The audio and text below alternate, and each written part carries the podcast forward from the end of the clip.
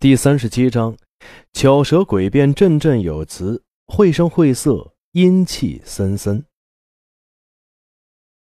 唐儿又急又怕，在乾隆怀里争了几下，却被乾隆一双手紧紧按住，只好听天由命的歪在他怀里。眼看着一串灯笼进了钟粹宫，眼看着尼姑们躬身迎接贵妃娘娘。却听高无庸变腔怪调的在小佛堂外头陪笑说道：“贵主，主子在里头进香，叫跟从的人一律回避呢。是吗？”外头那拉氏脆生生的声音笑道：“这早晚主子还过来，这份虔心就是如来我佛也感动了。”一边说一边走进来，口中犹自说。可可的我来，可可主子也在，这也是我的福缘。他一下子愣住了，灯烛分明，观音坐下，皇后娘家的兄弟媳妇唐儿公然依偎在乾隆皇帝的怀里。乾隆一手搂着她肩头，一手轻轻抚摸着她的一头秀发，刹那间，那拉是钉子似的钉在当地，进不得。退不得，看不得，回避也不得。清俊秀丽的面孔变得蜡黄，一句话也说不出来。乾隆松开了已经半晕的唐儿，起身踱到香案前，双手合十一躬，又上了三炷香，又复一躬，退了一步，转身看着那拉氏，良久，一笑说道：“你是来进香？”还是来捉奸？是是，不是？娜拉是从没见过乾隆这样的眼神，慌乱的不知说什么好。半晌才道：“奴婢不知道主子在这里，真的，真的是不知道。知道也好，不知道也好，你都看见了。奴婢眼神不好，什么也没瞧见。”你瞧见了。那拉氏听着这沉重的、透着巨大压力的话，低下了头，半晌才道：“是。奴婢不敢欺君。看见了。既然如此，奴婢该向皇上进一言。外头已经有风言风语，这种事一传出去，皇上脸上不好看，皇后脸上也不好看。”就是唐儿也没法去做人。他话没说完，唐儿已捂住脸，抽抽噎噎哭了。高无庸，乾隆隔门吩咐一句：“叫跟贵妃的人都回宫去，朕和贵妃今晚在这里守夜进香。”说罢，转过身，来回踱着步子，半晌，倏然问道。自古有没有听不见闲话的皇帝？那拉氏被他问的一愣，支吾了一阵，说道：“贞观太宗皇帝时，兴许有吧。玄宗开元。”乾隆冷笑道：“不错，你搬出唐太宗了。看来你还读过几本书。玄武门政变，李世民杀兄篡位，知道不？一个武则天。”上伺候太宗，下伺奉高宗，他们名声很好听吗？那拉氏垂下了头，喃喃说道：“奴婢读书不多，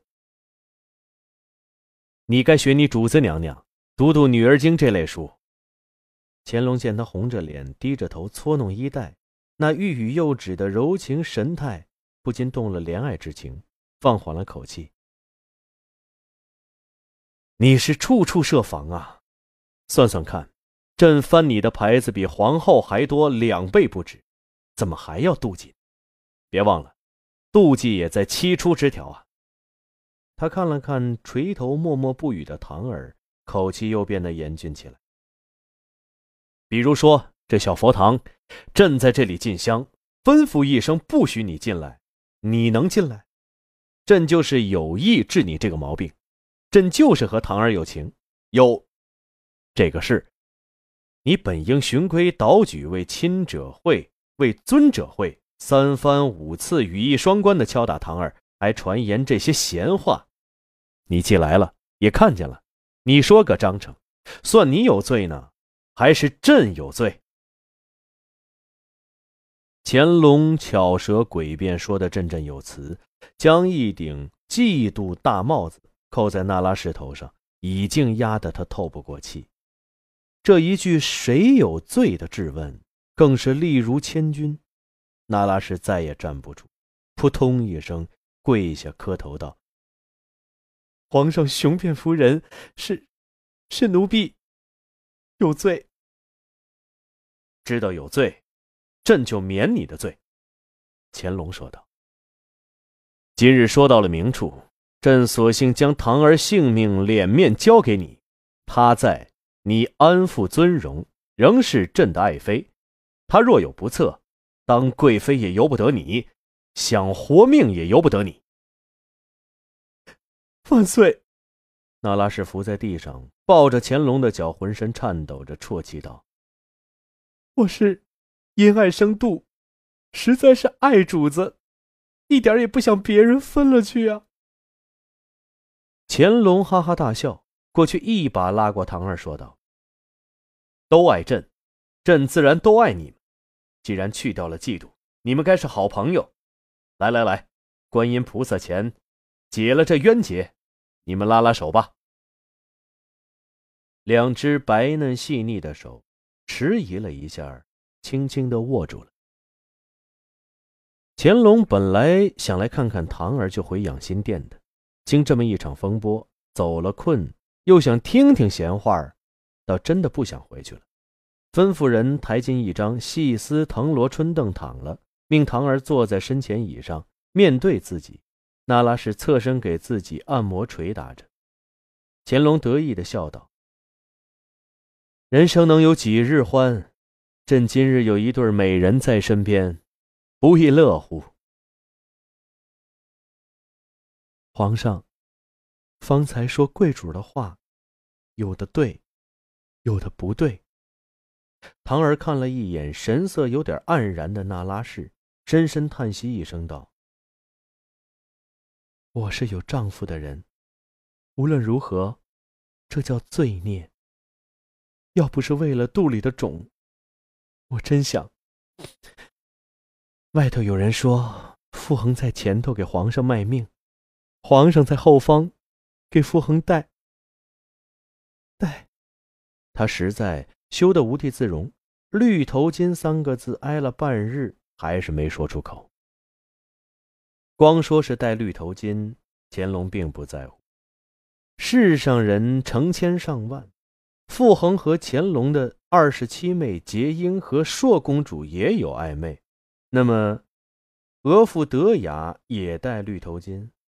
德雅和月英格格不清楚。那么。吴振清也，吴振清又和连前头圣祖的郑春华和允扔私通，英明的圣祖也戴着绿头巾，臭汉、脏唐、宋不清、圆迷糊、明邋遢，如今又说清鼻涕，自古如今大同小异，就是如今宫里自己的边玉。听说兄弟里也有沾惹的，自己也戴着绿头巾，这实在算不了一回事。但事涉傅恒在前方卖命这个话，就变得异常严重。乾隆想笑，没有笑出来，叹息道：“世上这情字，造化排定，谁也没办法逃掉这个网络。朕告诉你们。”傅恒在山寨和女贼头目叫娟娟的，也是很有情分的。遂将图图峰傅恒和娟娟相会情形说了。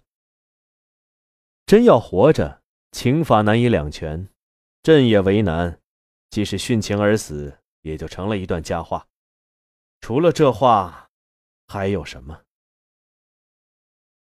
傅恒和一个江湖女贼，还有一段缠绵情。唐儿不禁一愣，不知怎的，她心头倒一阵轻松，自己对不起丈夫，丈夫另有所爱，多少能减轻一点自己的负罪感。想起第一次和乾隆做爱，说到丈夫和二十七格格的事，此时信实了，倒觉得安然了一些。正想着，那拉氏在旁说道：“皇上，我说出来你不能根究，要根究起来，就要了我的命。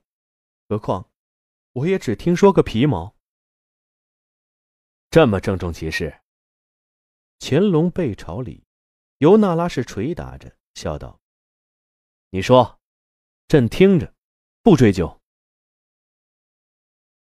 有人说。先帝是死于非命的。乾隆豁的一翻身坐了起来。皇上，您说过不追究的。朕还是不追究。乾隆脸色又青又白。但朕要听明白这事。你根根稍稍说清楚这事，朕要心里有数。见唐儿惊得目瞪口呆，乾隆又道。你在这边躺着，这些话要紧，但也不是了不起的事，你就养养神。朕和那拉氏找个地方聊聊。说着，乾隆便站起身来。那拉氏心里惴惴不安，跟着乾隆来到天井院里。此时已是更深人静，钟粹宫的尼姑们因皇帝有命不许搅扰，都集中在西配殿打坐。院里去无人声。远远听见守夜太监那凄凉苍老、时断时续、有气无力的吆喝：“小心灯火！”一弯半月将昏黄惨淡的银光洒落在地面上，时而又被浮云遮住。从御花园那边飘过来的花香。和从小佛堂飘出的浓烈藏香柔合在一起，弥漫在黝黑的夜空中。许久，乾隆才低声道：“小倩，你说吧。皇上这么信赖，又允许不做追究，奴婢什么也不想瞒了。”那拉氏的语气显得格外的深沉清晰。我娘家兄弟媳妇儿去十六格格家拜寿时，在席上听人说，先帝爷最爱的一个宫嫔，叫什么？隐帝。乔隐帝。乾隆说道：“原来是跟允提的。”是，叫乔隐帝。那拉氏的声音有些发抖。允提犯事儿，被放到。马灵玉给祖宗守灵，带着这个姑娘做身边人。后来有人鼓动十四爷造反，叫先帝查出来，护卫宫女大换班，先帝就把隐帝收到身边，做了个低等婢。人们奇怪，先帝爷怎么会收自己亲兄弟的人做自己的婢？后来，从九爷府透出信儿，原来这乔隐帝的长相。长得很像一个人。早年先帝当皇子，曾到安徽赈灾，洪水爆发灌了城，先帝在一个荷花缸里漂了三天三夜，被人救起来。救他的是个女子，这女子叫小福，后来就和先帝好上了。不知怎的，这事儿叫小福族里人知道了，就用火烧死了小福。这段悲惨的故事，乾隆在当皇子读书时就听家奴高福儿说过。后来高福儿叛主被处死，以为世上已经无人知道，想不到外边传的竟比高福儿传的更真切。乾隆沉思着问道：“这和先帝驾崩有什么干联？”这个乔引娣，长相太像福儿了。那拉氏沉吟着说道：“所以，先帝收他，说是只是个病，其实心里爱他疼他，六宫里没人能比。爷知道，先帝爷一世不爱财，不贪色，就是喜欢这个相貌并不十分出色的隐帝。他有时暴躁起来，又杀人又抄家，只要隐帝轻轻一句话，就能消了他老人家的气。乾隆点点头，他见过。雍正有一次打自己的弟弟洪昼，藤条都抽断了，隐帝不言声，只拿了棒疮药来叫人给弟弟抹。冷峻的雍正眼中流出了泪，扔了藤条就叹息着走了。乾隆正要说他见到的事，那拉氏又石破天惊地说一句：“说起来谁也不信，就是这个乔引娣。”送了先帝的命，乾隆突然打了个寒战。他突然想到那个激动恐怖的夜晚，齐敲的两具尸体，奇怪的血迹，雍正莫名其妙的手诏。这是一个宫女亲眼所见。那天夜里正逢这个宫女值夜，送水进来给先帝服药。他看见先帝用眼温存地盯着隐帝，盯了许久，说：“难为你这忠心，朕每天烦死了，累死了。奇怪的，一见你，什么劳法也没了。你既说这药丸好，朕就和你一起服用。你一丸，我一丸，用了它。”引帝一笑，递了水去。先帝一边吃药，一边还笑着说：“前明有三大疑案，其中就有一件红丸案。”说着就吃了。引帝也吃了。这宫女正走到窗下，听里头当的一声响，她垫起脚往里看，顿时吓呆了。雍正爷脸涨得血红，一手捂着肚子。一手指着影帝，说：“你，你，你要弑朕。朕把心都给了你，肚子里火烧一样，朕要死了。”影帝站在桌前，顺手操起一把裁纸刀，猛地冲上去几步，照先帝前胸噌的一刀直插了进去。那宫女吓木了，扒着窗户，连喊也喊不出来。乾隆也吓呆了，这情形和当晚自己见到的现场一模一样，怎能叫人不信？他怔怔的望着黑黝黝大小宫阙，只觉得阴森森、冷飕飕的。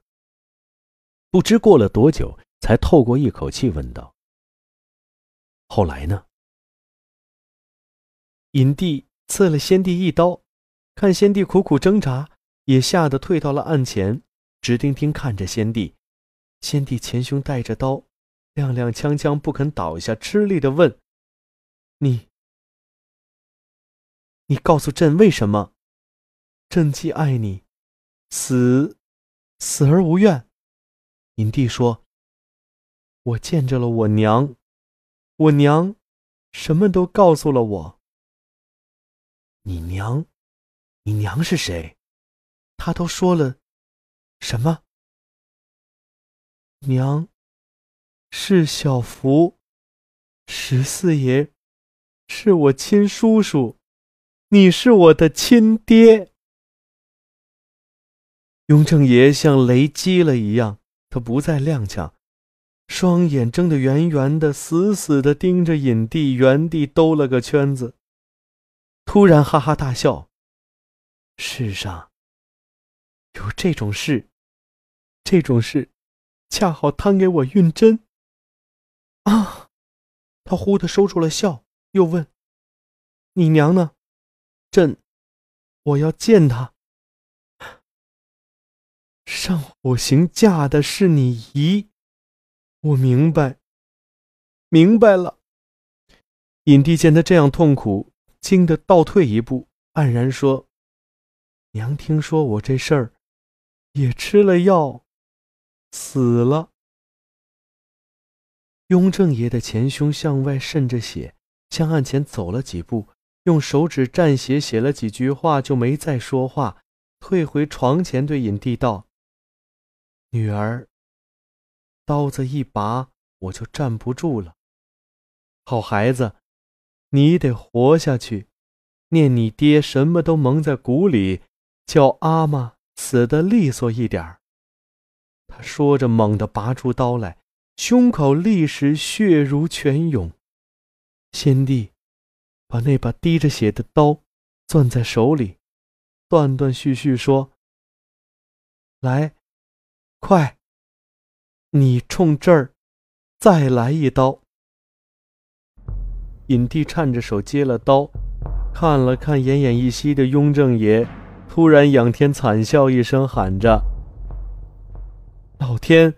老天，你好狠！他对准自己的心窝，猛地扎了进去。